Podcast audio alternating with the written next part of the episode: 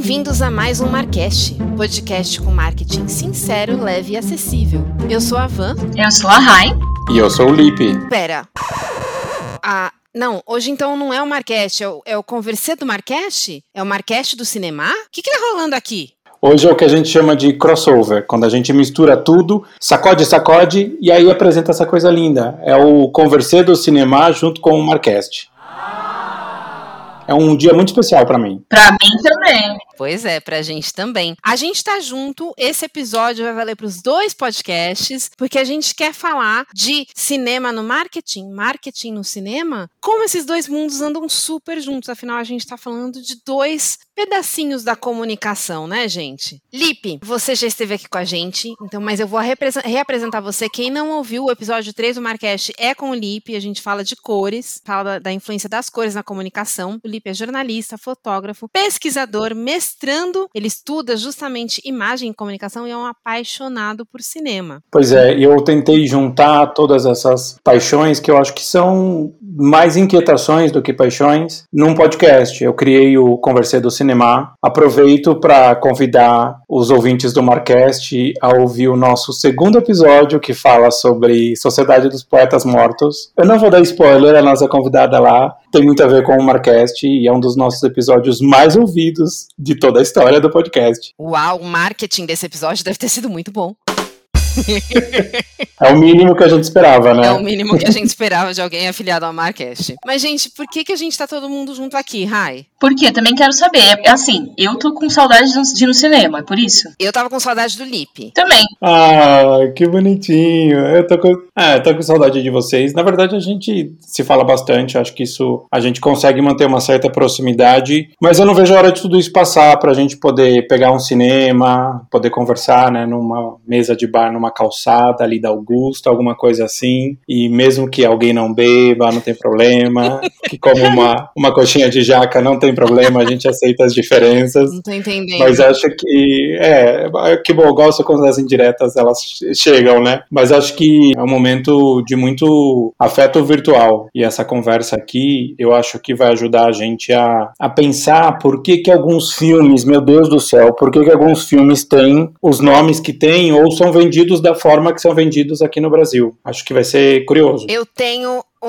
disclaimer para você, gente. Sou, sou sim do marketing, sou sim comunicadora, mas eu também sou tradutora, barra localizadora, e por muitos, muitos anos eu trabalhei com filmes e seriados na, na tradução e localização desse gênero. E uma coisa que eu ouvia muito era: nossa, o tradutor é ruim, que título horroroso. Eu sempre falei: isso não é comigo, eu não sou a profissional que faz isso. E aí eu, hoje eu tenho um conflito, porque hoje eu sou a profissional que faz isso, mas não como tradutora. Então, uma parte do que o Li estava falando por que será que o filme tem esse título, a culpa é do marketing. Não é do tradutor, como tradutor estou isenta, mas é do marketing.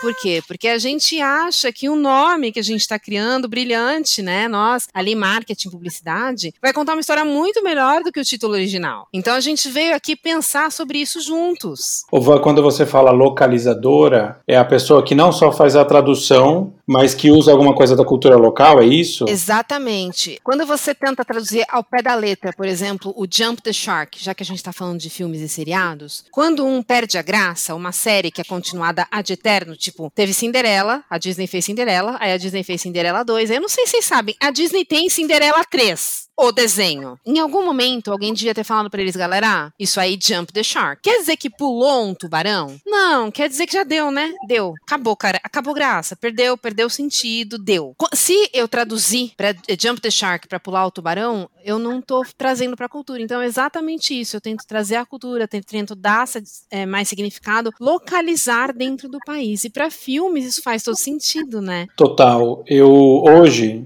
tava, tava bastante ansioso por essa conversa né? Porque a gente queria muito, né? Reunir os dois podcasts. E eu tava processando uma vitamina D às três da tarde, que é o horário que bate sol na minha varanda. Eu comecei a desenhar na pandemia. Eu voltei a desenhar, uma coisa que eu fazia na infância. E comecei a rabiscar várias coisas aqui. E eu fiz um texto que ele está entre o poema e o texto técnico. Posso ler para vocês? Por favor. Claro. Tem a ver com o que a gente quer falar aqui. Ó, como dar um nome para um filme que já tem um nome? É como receber um amigo estrangeiro na nossa casa e chamar o filho dele de Geraldo ao invés de Brian. A gente não deveria rebatizar o filho dos outros. No caso dos filmes, no máximo, um Philip viraria Felipe, uma Champs-Élysées viraria Campos Elíseos, mas não poderíamos ter feito tanta aberração chamando, por exemplo, Tubarão, um filme que fala de mandíbulas, ou chamar de Um Corpo que Cai, um filme que já está nomeado como Vertigem, mas o mundo, o mundo dá voltas. E olha só, a gente também tem um outro lado dessa moeda. Sabe o filme Que Horas Ela Volta? Lá fora ele foi traduzido como A Segunda Mãe. O que é ex-companheiro virou Retrato de um Terrorista. Eu adoraria que tivessem respeitado e feito algo como What's That, Bro? E por fim, o Alto da Compadecida, lá fora, ele virou O Testamento de um Cachorro. Eu acho que a gente precisa urgentemente se entender nessa Torre de Babel.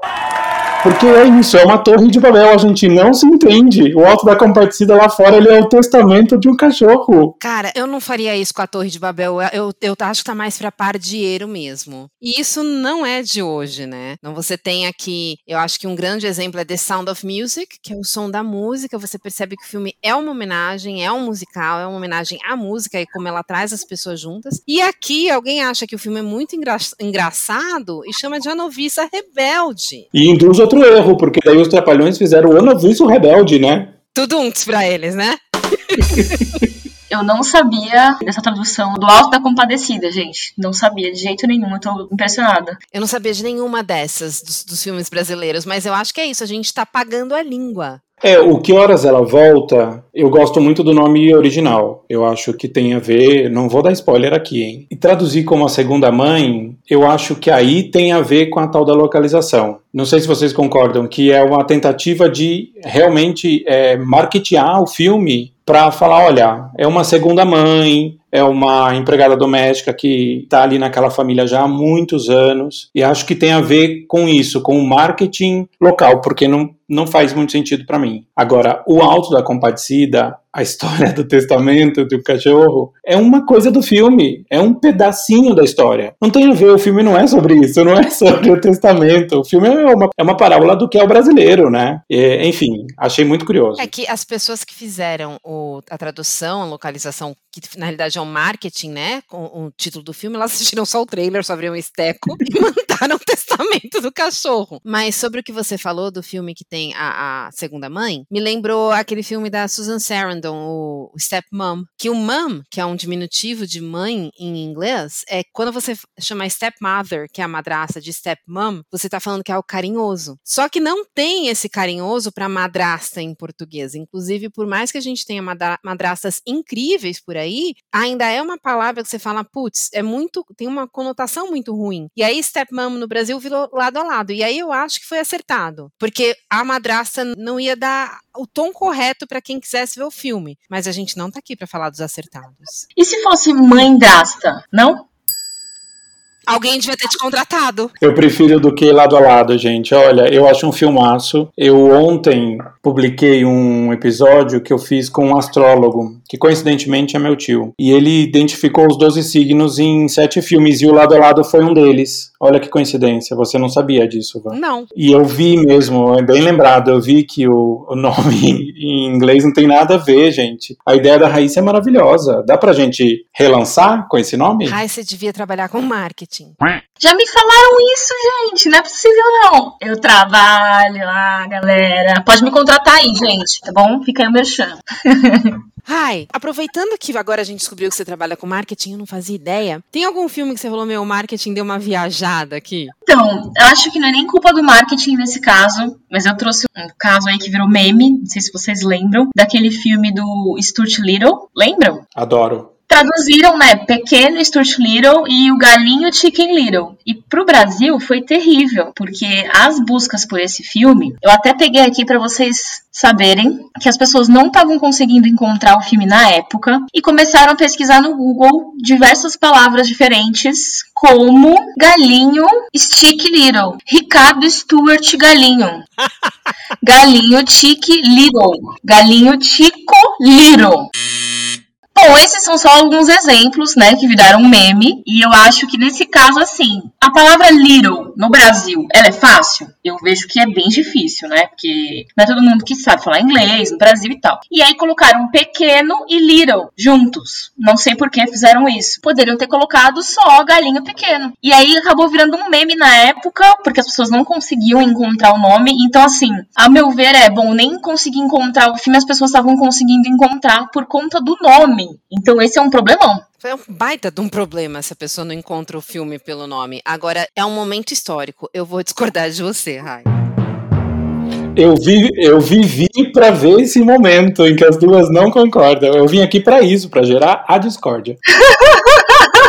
Ela disse que não é culpa do marketing, e eu acho que é assim. Acho que alguém lá dentro do marketing falou assim: não, Little é muito cool, descolado, vamos manter, é muito legal. Porque a gente adora uma palavra em inglês. Marketing, a gente não teve a decência de traduzir o nome da disciplina. É verdade. Eu passei um pano agora, né? Passei um paninho Você aqui. passou um pano, você passou um pano pros colegas. Olha, eu fiquei pensando uma coisa. Primeiro que eu gosto muito do, do Pequeno Stuart Little. O, o primeiro, o segundo também é engraçadinho, mas o primeiro é muito bom. E tem uma coisa, né, que é difícil mesmo. Eu queria só demonstrar um pouquinho de empatia por quem tem essa, essa missão de traduzir o nome e também de fazer o marketing local, porque o Stuart, ele entra por uma família, ele é adotado por uma família cujo sobrenome é Little. Então tem uma brincadeira, né? O Stuart Little original é o sobrenome e ele também é pequenininho, porque ele, né, um, ele é um, que é um camundongo? Camundongo, né? É. Os ratos vão me cancelar se ele for um rato, mas enfim, é um camundongo. Você tem o, o Little, no caso do Stuart Little, como sobrenome. E aí imagina quando você vai fazer essa tradução, Little aqui não é um, primeiro que não é um sobrenome, não conhecido pelo menos. E também não tem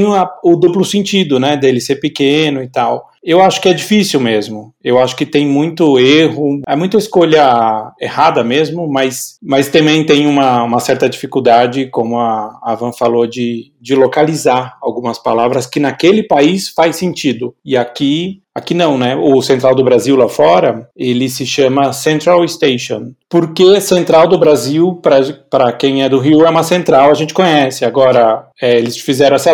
Para mim é uma localização, não é um erro. Aí eu apoio. Eu tive uma mentora de tradução para essa área né, audiovisual que ela falava: gente, vocês podem adaptar, só cuidado de não dar a entender que você dormiu com o autor. É, é aqui, aquele limite entre você fazer uma adaptação e você falar, dane-se, eu vou mudar porque eu acho que o gosto do. Aí você completa três pontinhos: o gosto brasileiro, o gosto do norte-americano. Então, é assim, é, é, aquele flerte. A gente tava falando de Stepmom, que virou lado a lado porque não contrataram a Raíssa, porque podia ser mãe drasta. E aí você tem, por exemplo, Ferris Bueller's Day Off, que é o dia de folga do Ferris Bueller, que virou curtindo a vida doidado, sabe? É bem tipo, nossa, isso vai fazer sucesso na sessão da tarde. Gente, apesar desse nome não ter nada a ver, eu simplesmente gosto tanto desse filme que eu não consigo nem falar mal desse filme, dessa tradução. Vou até sair aqui. Você tá, você tá com o pano na mão hoje, Rai. Tô com o pano aqui passando. Gente, mas esse filme é um clássico. Não, mas aí, Ivan, não querendo né, ser futriqueiro, intrigueiro, mas eu concordo com a Raíssa. Eu também. Eu acho que é muito nada a ver. É o dia de folga do, do Ferris Bueller. Colocar curtindo a vida doidado. Muito nada a ver, mas eu também. Eu vi recentemente esse filme e me apaixonei. Agora eu não consigo criticar, não. Eu também vou, vou até me desconectar aqui. Obrigado pela participação.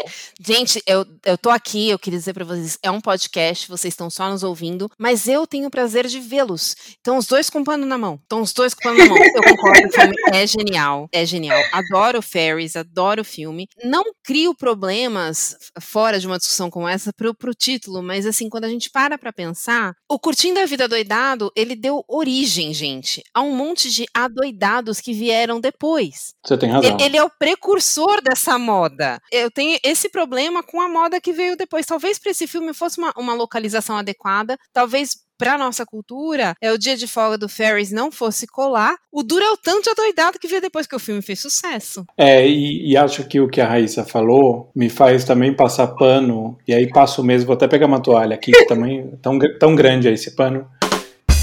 Que eu passo o pano até para a dublagem desse filme, que é uma dublagem que me leva imediatamente para a década de 90. Em casa, tomando achocolatado, assistindo a sessão da tarde, sei lá, alguma coisa assim, porque era aquele grupito de dubladores que se revezavam, Sim. né? E tem uma coisa que eu queria ouvir a opinião de vocês. Eu acho que era mais fácil fazer esse trabalho de tradução e adaptação, né, e localização dos títulos e fazer o marketing antes, porque hoje a gente já pega e fala, a gente tem internet, então a gente fala assim, gente, não tem nada a ver esse título. Então a gente já se sente muito na liberdade de comentar tudo e discordar de quem fez um estudo de mercado, sei lá. Acho que a gente se sente muito tranquilo para criticar tudo, inclusive isso, né? É, na realidade, a gente hoje com a internet se sente muito tranquilo para criticar tudo de tudo, inclusive fora dessa área, inclusive áreas sérias como vacinação. Desculpa. A gente se sente muito autorizado, é por isso que até acho interessante quando a gente. Aí pra gente levar pra vida, né? Não só aqui. Então, fazer uma crítica, tentar dar uma embasada, né, gente? A gente brincou o negócio do é, stepmom, lado a lado, mãe drasta. A gente tá trazendo motivos. Eu falei do Adoidado, de repente o filme, este título em português, ele carrega uma memória afetiva. Então, não vou conseguir criticar, mas a minha questão é: saiu muito do, da proposta do original, e aí flertou com Dormiu com o autor. Ao, ao mesmo tempo, tem tem uma coisa que o filme conseguiu superar o nome. Eu acho que ele foi um dos primeiros da série, se não o primeiro. O problema é o que veio depois dele e levou o adoidado ficou muito pasteurizado. Tudo muito igual. Agora, é só tomar esse cuidado da crítica, de você saber por que, que você está criticando. Não é só porque você tem internet que você pode sair criticando, né? Claro. É, gente, eu peguei um exemplo aqui, peguei dois filmes, na verdade, que é, com, assim, em inglês são nomes próprios, só o nome da pessoa, do personagem principal. E aí no Brasil, a gente costuma colocar o nome e uma frase frase. Erin Brockovich, uma mulher de talento? Por quê? Eu não, não sei, gente. Assim, mas eu não vejo necessidade de colocar. Aí é marketing puro, né? É tentar trazer o valor do filme logo, assim, tentar vender o personagem logo com uma frase? Eu acho que a Erin High, ela já era famosa lá. Então, quando você chama o filme de Erin Brockovich, os caras sabem de quem tá falando. Aqui não vai saber. Então, é uma tentativa de aproximação. Eu, particularmente, não gosto. Eu concordo com você que fica esquisito. É só você ver, por exemplo, Indiana Jones ganhou é, subtítulos em todos. Indiana Jones, gente. Não precisava. Mas aqui a gente acha que o brasileiro é burrinho e a gente vai fazer um marketing, a gente tem que pôr uma frase de explicação, né? Então, eu acho que é nessa pegada. Mas eu concordo com você, eu também não gosto. Todos, Pat Adams também é assim, né? Eu, eu, ela tem esse. Pat Adams. O amor é contagioso. E eu, eu só consigo ler essas frases com uma vozinha de dublagem na minha cabeça. É impressionante. O amor é contagioso. Eu tenho uma história com, com esse subtítulo aí. Eu tinha uma colega. A gente fazia cursinho e, a, e eu já gostava muito de cinema. E ela falou assim: Ai, me indica um filme? Eu falei, ah, você deveria assistir Pat Adams. Ela, ah. Eu falei, ah, então, a história é essa, desse médico e tal, não sei o que. Ela falou, gente, mas é e muito parecido com aquele filme O Amor é Contagioso, né? eu falei, então, é o mesmo filme. Só que você tá falando o subtítulo e eu tô falando o título, mas é a mesma história. Então, que bom que você gosta desse filme, a gente pode continuar sendo amigo. Ah, então existem pessoas que leem só o subtítulo. Isso daí eu não sabia. Eu acho que sim, porque dependendo de onde passa, o SBT faz muito isso, né? Ele dá muito mais ênfase pro subtítulo do que pro Pat Adams. É mais ou menos o que a Van falou. De repente, a pessoa é muito conhecida num país, só que para você vender para aquele para aquela audiência, você vai colocar isso. O Forrest Gump, ele tem, né, o, um contador de histórias, não é alguma coisa assim. É isso. Um filme que merecia ter um segundo título e que não tem, infelizmente, é Shrek, porque ninguém fala Shrek. É Shrek, Shurek, Shirek, né? O Shrek merecia. Podia ser o ogro muito doido. Podia. Podia, porque ninguém consegue falar Shrek. Eu teria colocado um ogro curtindo a vida doidada. Ai, deu a louca no ogro. Deu a louca no ogro. Inclusive tem um filme que chama Deu a louca na Chapeuzinho, né? Ah, é, já vi. É muito bom esse filme. É sensacional, adoro. O problema é que ele tem dois, três, aí já começa a ficar chato. Deu a louca na Chapeuzinho em inglês é hoodwinked. Esse é difícil de traduzir. Talvez deu a louca aqui tenha dado, tenha dado bom. Algumas muletas ficaram meio viciadas. O deu a louca é uma delas. Tem deu a louca em Hollywood. Aventuras, né, gente? Aventuras não sei do que. Isso tem. E o da pesada. Tem um tira da pesada, uma família da pesada, ninja da pesada. Gente, tem tudo da pesada. E, e são muletas, né? É para vender entender isso, porque não tem no original. Não tem nada perto disso no original. Às vezes é só um nome, como a Raíssa falou. Agora, eu trouxe uma problemática aqui.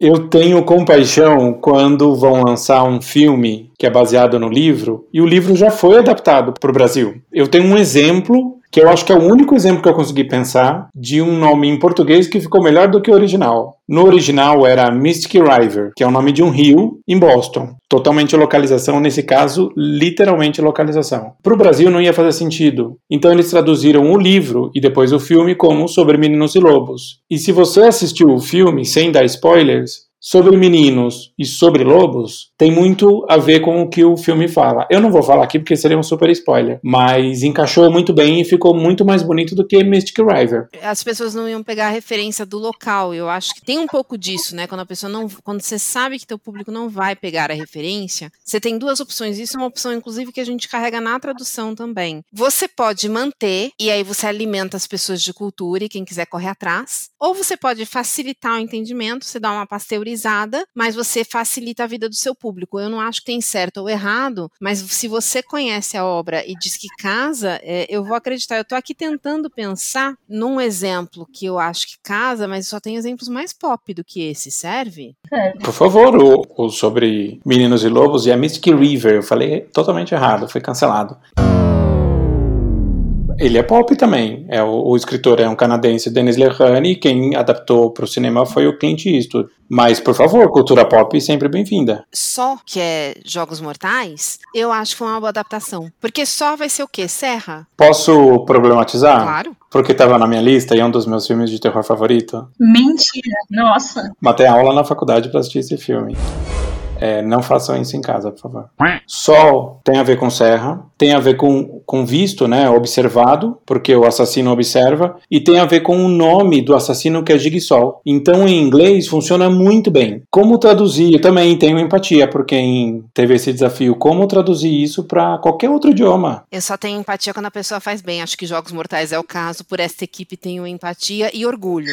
Por outro lado, quando você pega uma coisa com a Cameron Diaz que chama The Sweetest Thing, que é uma homenagem ao amor, a fofura que ela faz e vira tudo para ficar com ele, transformando a personagem da Cameron numa desesperada para caçar homem, eu já deixo de ter empatia. É, aí a gente tem que, tem que exercitar bastante a empatia, né? Não gosto também do nome em português, é que daí o filme fica muito famoso, né? É a mesma coisa do Curtindo a Vida Doidado. Pega, o negócio pega. E aí talvez seja mesmo o objetivo do tradutor e de quem fez o marketing disso. Mas eu acho que o filme pega pela qualidade dele. Porque o título em si, o Tudo para Ficar com Ele, eu acho que tem algum pouco de, de ajuda do título. Mas se você parar pra pensar Tudo para Ficar com Ele, não diz muita coisa, né? E não condiz com o filme, porque realmente faz dela uma desesperada. E na realidade ela era muito convicta da situação dela como na boa, tô, tô de boa sozinha, não, não preciso disso. Eu acho que porque o filme pega, aí eu vou bater no negócio do curtindo a vida adoidada, eu acho que as pessoas criam memórias afetivas. Sabe aquele doce incrível que você comia quando você era criança? Então, meu, isso é muito gostoso, aí você fica adulto, você fala, minha mãe só me deixava comer um, uma vez por mês, dane-se, vou comprar a caixa inteira de novo, trazendo exemplos de comida, Vanessa só traz exemplos de comida. Aí você compra a caixa, você fala, mano, esse negócio é muito ruim, porque eu comprei uma caixa dessa merda. Eu acho que título de filme tem memória afetiva. A gente cria um laço com o filme e passa um pano pro título. Também acho, Van. Eu não sei se eu vou sair do assunto agora, mas eu tenho um exemplo aqui de um filme que ainda não lançou, que na verdade são dois filmes, vocês devem ter visto, lá da Richthofen. E aí vão lançar, iam lançar ano passado, não sei se vão lançar agora, esse ano, não sei como ficou isso. E aí eles fizeram dois filmes, duas perspectivas diferentes, e os títulos, na minha opinião, é claro que não é uma tradução, é um filme, né, nacional tal, mas eu gostei muito dessa ideia primeira ideia do filme de contar dois lados. E segundo, o título tá perfeito, né? A menina que matou os pais o Menino que Matou Meus Pais. E você tem que assistir separadamente, né? Um filme separado do outro mesmo. Nesse caso, assim, eu não conheço, pode ser por falta de conhecimento meu, eu não conheço outros filmes assim que já foram feitos antes. Mas é supondo que esse filme fosse para outro país, ele ia ficar muito bom. A tradução ia ser muito, muito fácil. Porque é muito fácil de você explicar que é a visão de, de pessoas que mataram né, juntas outras pessoas e a visão de cada um. Eu vi essa história do A Menina que Matou os Pais, O Menino que Matou Meus Pais, achei genial, Rai. Não fugiu nadinha do assunto. E acho também que facilita a vida de quem vai localizar lá fora. Espero que a pessoa mantenha, né? Não faça a dormir com o autor, posso colocar o nome que eu quiser, porque são nomes muito bons, muito bem pensados. E você me deu uma ideia, de repente cabe aí para a equipe de marketing e tradução. Realmente acho que a equipe de tradução não faz parte desse horário, mas supondo que a equipe faça, né, na hora de decidir o lançamento, o nome do lançamento, que se coloque também alguém dessa parte da arte de criação. Não da criação do marketing, que eu não sou nada contra, faço parte dessa galera, mas gente que, que trabalha com arte, porque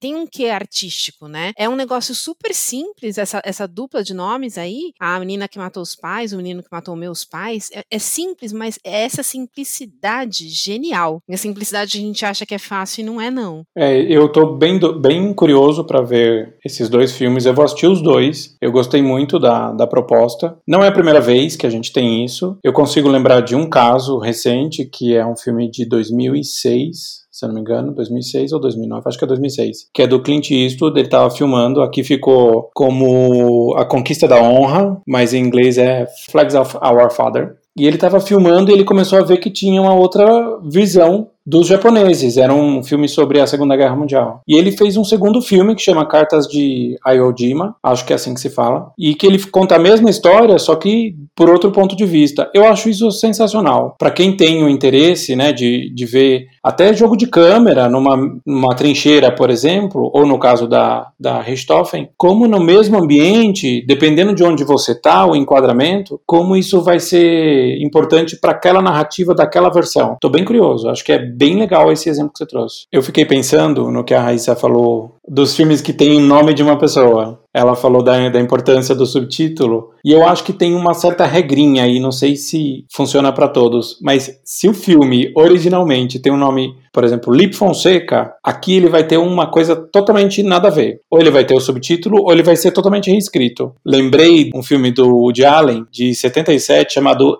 Annie Hall. Aqui ficou Noivo Neurótico, Noiva Nervosa. Gente, é uma liberdade, é isso que eu, que eu falei no começo. É rebatizar o filho do outro. Dormindo com o autor. Dormiu com o autor. Dormindo com o autor.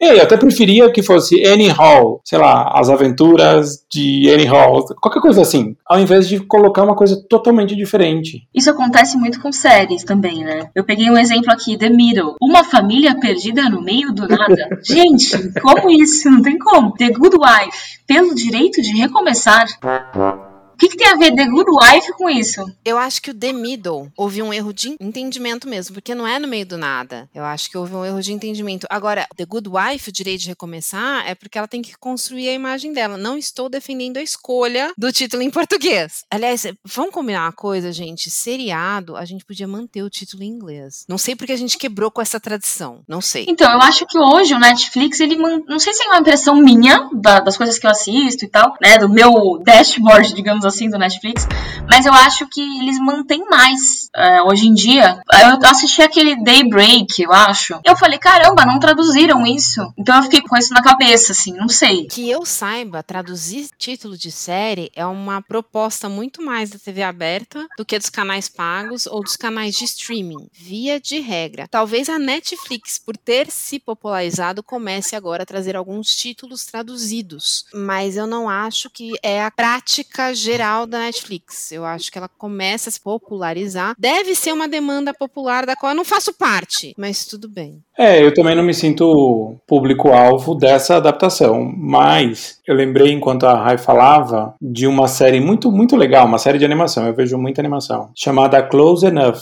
que quando passou na TV a cabo, não lembro qual canal que passou aqui no Brasil, se chamou Quase Lá. Close Enough, Quase Lá, dá para aceitar, né? E ela está disponível na Netflix. E o nome é o seguinte: Sem Maturidade para Isso. Aí você fica pensando, tá, tem, tem um pouco a ver com a história, mas, gente, é Close Enough é Far Enough, né? Foram longe demais do título original, pelo amor de Deus. Ah, sim, então, eu acho que filmes que não são deles e séries que não são deles, eles acabam mudando sim um pouco, isso é verdade. Mas eu acho que quando são deles, eles tentam evitar deixar muito diferente, sabe? Mudar para português algumas coisas. Em reality show, não. Reality show eles mudam totalmente o, o, nome do programa. É que agora não vou ter um exemplo, é que eu assisto às vezes uns de bolos e coisas horríveis que eles fazem, mas eu lembro que é um nome nada a ver com inglês, eu preciso procurar aqui. Mas aí eu acho que faz sentido, gente. Pensando como marketing, tá? O público que vai pro reality show e o público que vai para séries em geral. E o, o reality show faz sentido traduzir. Que é aquela coisa que você quer chocar mesmo, quer dar na cara. Agora, as outras séries, eu acho que a Hyde pode ter pegado aí o fio da meada da Netflix, da estratégia, porque você tem Stranger Things, não foi traduzida, por outro lado, o Gambito da Rainha foi. E é deles, né? É, é. é tá, agora acabei de quebrar a teoria com a qual eu tava concordando. Eu assisti a série, hein? agora ferrou. Mas eu acho que é um, uma jogada, por isso que eles traduziram desse jeito. Não, eles traduziram igual, eles traduziram mesmo, eles não fizeram é. uma jogada de marketing no, no nome. Olha, eu passando pano pra Netflix. Ah, eu também tô, mas Netflix pode, né? Netflix, a Netflix pode quase tudo. Que ninguém pode tudo, mas a Netflix chega muito próximo. Tô aqui pensando, eu acho que a linha de raciocínio faz muito sentido e talvez, como a Netflix ela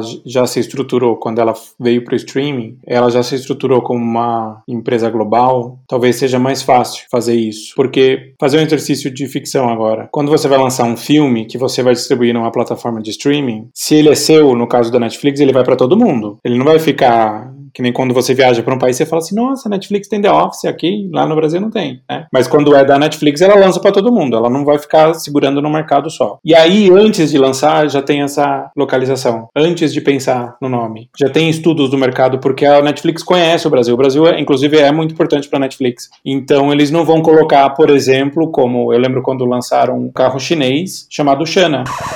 Não, não tem esse tipo de erro. E, gente, se vocês me permitem contar uma história aqui. Sempre. Eu contei uma história hoje pra Rai, no nosso grupito, de um amigo meu uruguaio. E essa história dele, dessa mesma viagem que ele fez aqui para São Paulo. Ele tava andando comigo, lá na Paulista, e ele falou assim: Olha só, naquele carro tá escrito parreiro, né? Pajeiro. Só que o J em espanhol tem esse som. E parreiro, em espanhol, é o cara que é muito favorável do amor próprio, se é que vocês me entendem. Ele solta muita pipa. Tá bom.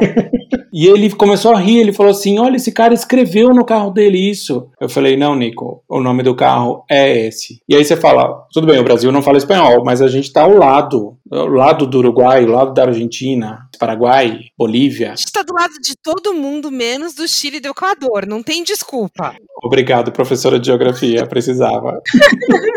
E aí é um erro de localização. Como que uma empresa desse porte não faz um estudo de mercado desse, né? Porque é uma palavra muito forte, muito forte na América Latina toda. Eu, agora sou eu passando pano. Não, mas estamos falando de uma empresa global. Não, eu sei que a empresa é global, mas talvez. De onde é? Mitsubishi. Da Mitsubishi. Então é muito distante da cultura deles, Lipe. É muito distante os caras pensarem no espanhol. Eu entendo o que você tá falando, foi, uma, foi um ato falho do marketing, mas é muito distante. É, eu, eu não sei se os caras pensaram que esse carro ia ser um sucesso aqui no Brasil e que o Brasil tem um monte de irmãos, né? Você tá falando aí do Japão. Na real, eu acho que eles podiam ter lançado o carro aqui com o nome de punheteiro e eles não iam saber. É isso que significa, hein? A gente é muito distante. E aí é, é calhou descer barreiro, mas podia ser punheteiro também. Podia, é. porque a gente é muito distante deles. Mas você vai lançar no mercado, gente, você não faz um estudo. O carro veio pra, pra cá, o carro é produzido aqui, se eu não me engano. Eu vou falar para você uma outra coisa. Dentro da empresa em que eu trabalhava antes, e a Rai deve lembrar, a América Latina vem uma, uma sigla do inglês, porque a empresa é é, né, global, então geralmente na empresa global, a língua que predomina é o inglês. Eles não pensam muito nas outras, mesmo tendo equipe aqui. E aí quando eles mandavam alguma coisa pra gente, que era, era Brasil e o restante da América Latina virou rola. Rest of Latin America. Uau, uau. Não, e a gente nas reuniões, e assim, todo mundo, por quê? Porque a rola isso, porque a rola aquilo, a gente, porra, não tem como não rir. Eu tô aqui como uma profissional adulta, eu ria toda vez. E não era uma coisa distante, eles estavam falando com, conosco, brasileiros. E a gente alertou, cara, esse nome pega mal, continuou usando. Então, eu acho que é uma questão de priorização. Ou talvez eles só não saibam que nós, latinos, a gente vai rir disso. É, eu acho que você falou tudo. Priorização. Eu acho que quando a matriz não tá, assim, se importando muito com isso, eles acabam falando, não, vai ser isso mesmo e tudo bem, vamos que vamos. Não importa o impacto. Porque talvez o, o mercado não seja o foco naquele momento, né? Eles acabam fazendo assim. E aí, se você pegar a sua Pajero e levar pra rola, então... aí vira um casamento perfeito, né? E tem, o, e tem um carro que é Xana, né? Gente, são três estilos do pavê. Nossa, nossa, é verdade. É, não, não sei porque vocês me chamaram. Não, eu, eu não, não consigo desculpar com tanto acesso à informação uma empresa entrar no mercado e não fazer um mínimo de localização. Tudo bem, esse caso que eu contei da, da Pajero aconteceu em 2010. Mas ainda assim, ainda assim o carro. Ah, inclusive esse carro, quando ele foi lançado nos outros países da América Latina, ele se chama só Mitsubishi. Ah, é? É, é só o nome da marca, sabe? Que nem o Fusca, o Fusca quando chegou aqui se chamava Volkswagen. Nossa. É, porque tinha isso, né? Então, como que você lança nos países vizinhos do Brasil um carro com um nome para não cair na piada, mas aqui no Brasil, que é ao lado, é fácil cruzar a fronteira, né, gente? É muito fácil. As fronteiras do Brasil tem lugar que elas estão demarcadas com um pedaço de madeira, assim. Então, é muito fácil cruzar. Fica a dica aí, queira ir embora.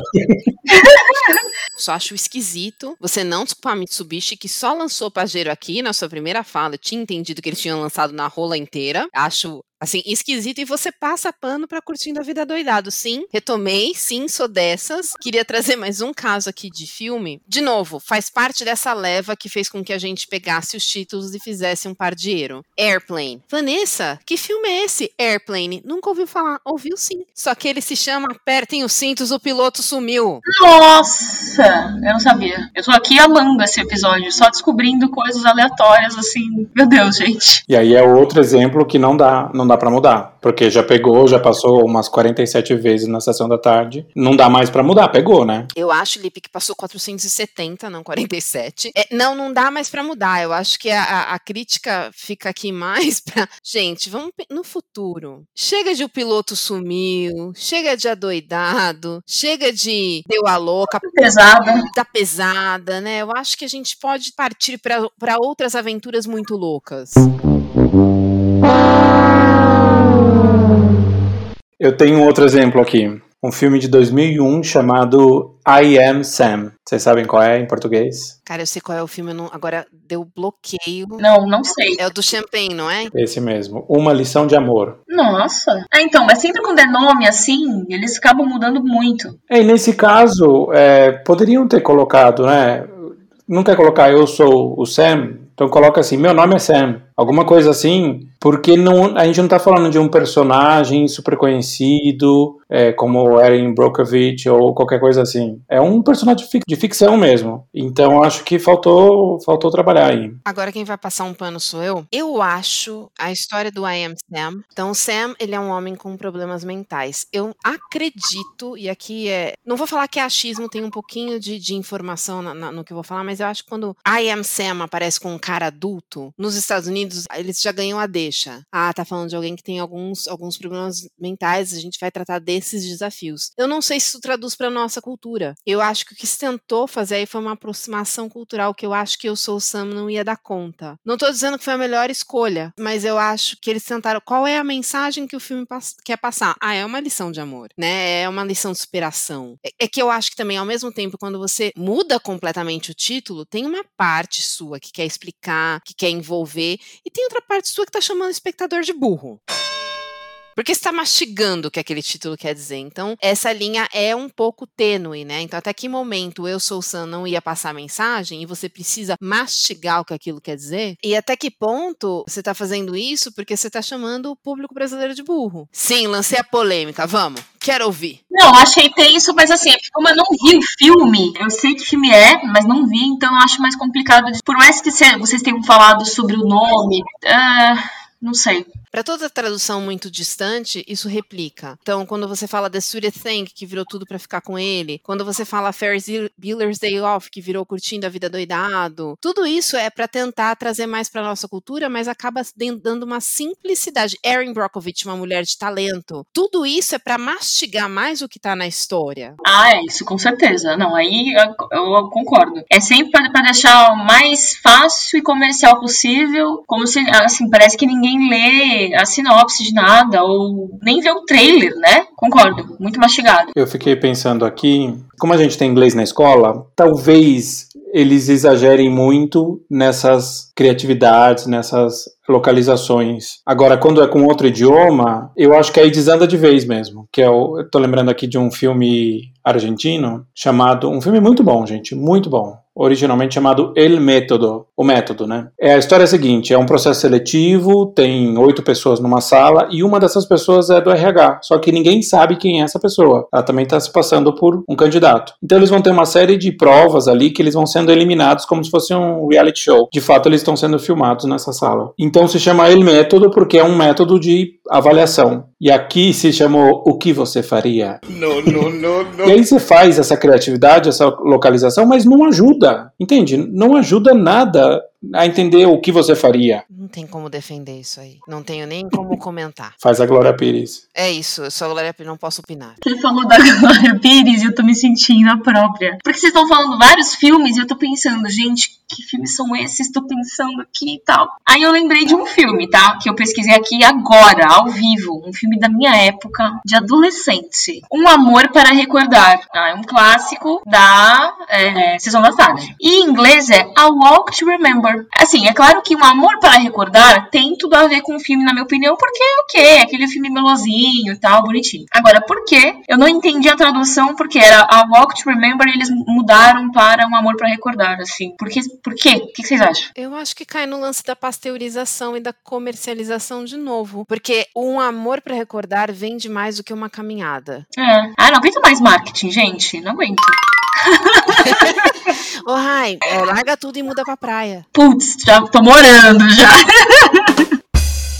Não, mas é verdade. Esse marqueteiro aí, gente, esse, tá polêmico. Tô, não, tô, não tô conseguindo defender mais, não. Agora eu fiquei pensando aqui nesses trocadilhos, né? Que a Vanessa e eu adoramos. Por exemplo, o filme Bud, Uma Confusão em Família. Acontece, e eu, eu defendo. Vou passar um pano. Pode passar? A partir do momento que a pessoa faz trocadilho, a gente passa pano. Mãe drasta seria genial. Ah, mas é verdade, gente. Eu acho que deveria ser colocado no dicionário isso. Também acho. É, inclusive no, no lado a lado, ela cuida muito bem das crianças. Ela quer se conectar, né, com os filhos lá da Susan Sarandon. E a, a ex não deixa, né? A ex fica dificultando ali. E aí, esse é um problema, inclusive, que é, eu participei de uma discussão esses dias sobre como as madrastas são sempre, um beijo Disney, é, maltratadas e mal retratadas nos filmes, né? Não tem um, uma madrasta boazinha, teria que lançar essa história, como é o caso do lado a lado. Mas precisa, precisa. E aí cria um estereótipo, né? Que eu não acho nada saudável. Eu acho que esse é um dos únicos filmes que, que eu lembro. Eu não consigo lembrar de outro. Eu também não, que eu assisti, que eu lembre, e é, acredito que seja uma referência nesse caso. E com certeza, eu também concordo. Todos os filmes eles acabam deixando como se fosse uma vilã, ou como se fosse algo extremamente ruim. E a separação é algo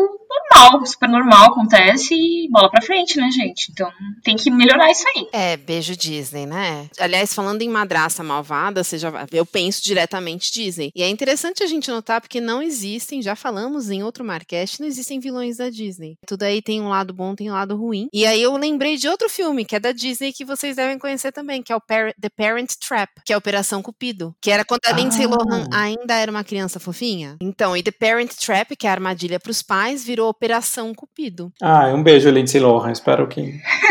Mas eu acho que. Ai, olha lá, vou passar pano de novo, só porque é memória afetiva. Ah, eu adoro esse filme também. eu acho que combina Operação Cupido, porque é o que elas, o que elas fazem no filme. Elas fazem exatamente esse papel, ficam trocando é, vários tipos de açõezinhas, né, para juntar os pais de novo. Então eu vejo como um nome melhor do que o filme, do que o inglês, melhor do que o original. Então a regra é se a gente gosta, tudo bem. Porque tá sendo assim, eu já passei pano aqui, eu já não tenho mais nem pano pra passar, gente. Não, mas pensando no filme, esse como é um filme, vocês já viram todos, né? Não é igual eu aqui, que vocês falam os filmes, eu não assisti.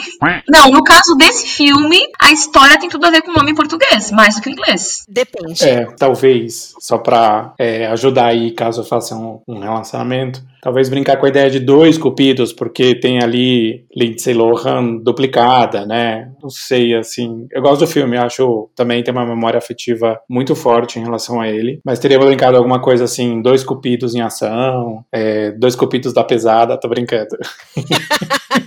Dois cupidos apesar é ótima. Um cupido muito louco. O filme que a Jodie Foster é par da Lindsay Lohan, é o Sexta-feira Muito Louca. Que faz sentido, porque Freaky Friday pode ser uma sexta-feira muito louca. Tá, então Freaky Friday é o da Jamie Lee Curtis, é, é isso? que também tem a Lindsay Lohan, que ainda era fofa. Porém, é um, é, e ainda é um filme que eu também gosto, que eu já vi um milhão de vezes. Ah, eu também já vi. E a tradução dele é boa. Freaky Friday e uma sexta-feira muito louca faz sentido, gente. Eu, eu deixaria passar. Eu também. Tá bom, então tá aprovado por nós. Pode passar. Indústria do cinema.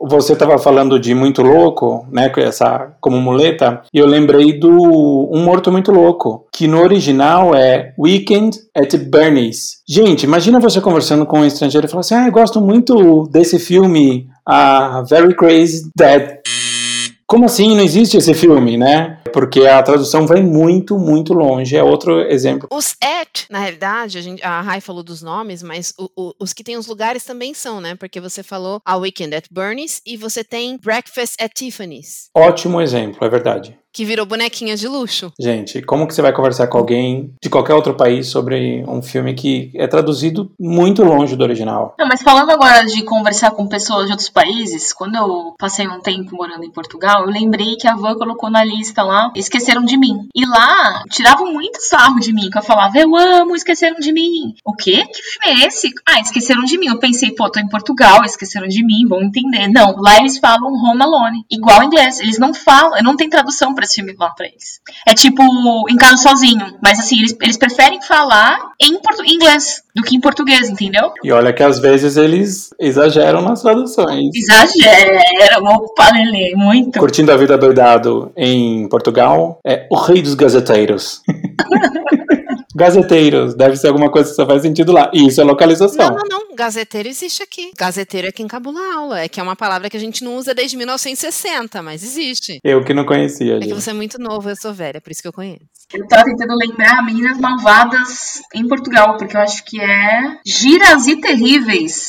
Ah, giras lá em Portugal é legal, né? Uma pessoa legal. E terríveis. Legais e terríveis. Por que não podiam ser. Por, por que, que não podia ser gajas terríveis, né? Gajas é garotas. Gajas terríveis. Não, giras terríveis. Então, Brasil, no Brasil está nos ouvindo agora, não estamos sozinhos nessa claramente um problema cultural, não é mesmo? Porque veio aí dos nossos, muitas aspas, descobridores. Se eles fazem, claro que a gente vai fazer também. Inclusive, é, Rai, você pode me corrigir aqui, mas eles também furam fila, né? Sim, furam fila, a gente. Eu amo o Soul, tá? Amo. Eles são maravilhosos, fiz muitos, muitos amigos. Mas sim, é muito, muito igual, muito igual, muita coisa igual. Mas como que é fila em Portugal? Então, acredita que isso mudou? Não falam mais, não falam mais. Ah, ah perdeu toda a graça.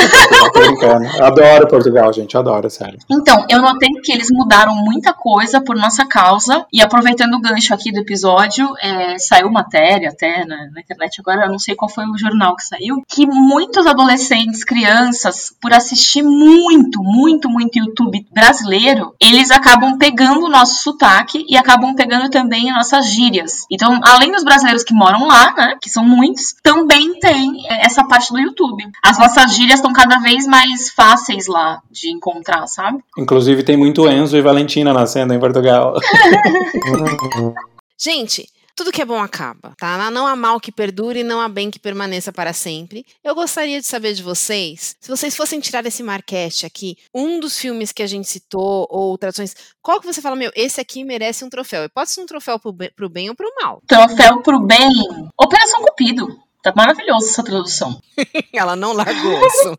Eu até achei que ela fosse entregar pro Curtindo a Vida Doidada. E você, Lipe, entrega o troféu para quem? Eu acho que eu vou entregar and the Oscar goes to Jogos Mortais. Eu concordei com você, Ivan. Eu acho que foi um grande desafio aí da equipe que foi nomeada e agora vencedora, porque eles mereceram bastante esse troféu Marqueste do cinema porque não foi fácil. Eu mesmo acho que eu ficaria num canto em posição fetal chorando se eu tivesse que fazer esse título em português. Sei lá o que eu ia colocar. Eu gostaria de entregar um troféu, mas é um troféu é, é, é, framboesa, o troféu ruim? Sim, que é, é outra tradução horrível, né? Então, o meu, fram, o meu não vai ser um Oscar, ao contrário de você, vai ser um framboesa de ouro, porque dos que a gente citou, eu acho que o mais antigo é o The Sound of Music. É um título que é poético e virou a noviça rebelde porque queria vender Sessão da Tarde engraçado. O filme não é engraçado. É um filme muito bom, é, mas não é engraçado. Então, é, eu deixo a framboesa que abriu portas para Curtindo a Vida Doidado, que virou memória afetiva e as pessoas não conseguem mais criticar. É isso. Gente, tem muita gente que merece framboesa de ouro. A vai faltar framboesa e vai faltar ouro. Mas o que não vai faltar é trocadilho, gente. Mais um Marcast cheio de trocadilho e bom humor. Lipe, aqui no Marcast do Cinema ou no Conversê do Marcast, muito obrigada por ter topado essa, esse, essa, esse papo a três. Imagina, eu agradeço mais uma vez. Obrigado por me convidarem de novo. Eu já vim aqui para falar de outras coisas e, e agora eu não vim, né? Agora é uma coisa sem tempo, sem espaço, porque esse é um crossover, então você encontra tanto na playlist do Conversador Cinema quanto do Marcast. É uma honra, eu sou o ouvinte mais fiel deste podcast e eu sempre aprendo. E foi muito legal. Obrigado, Rai, e obrigado, Van. E obrigada, Lipe, por dar esse espacinho pra gente de novo aqui no Conversê. Se você não conhece o Marcast, a gente não fala de cinema, mas a gente faz muita piada. Cola lá na grade, que a gente tá te esperando. Se você tá ouvindo o Marcast, cola na grade do Conversê, que vale a pena. Lipe, muito obrigada. Eu adoro, sempre aprendo com você e com a Van, e eu adorei essa conversa. Por mais que eu tenha feito um pouco Glória Pires, não é mesmo, nessa conversa, eu, tô, eu, eu adorei mesmo assim, tá bom, gente? Não sou capaz de opinar. Exato. Ela, mesmo sem ser capaz de opinar, é maravilhosa. Ela defendeu pra caramba curtindo a vida doidada, né? Capaz. Super, ela tá fazendo a linha humilde aqui, imagina. Arrasou. Gente, valeu. Então vocês já sabem onde encontrar o Lipe no Conversê do Cinema. Já sabem encontrar, onde encontrar a Rai e eu no Marcast. E as nossas redes sociais estão na nossa descrição. Continuamos a conversa por lá. Até a próxima. Até a próxima, pessoal. Até qualquer hora.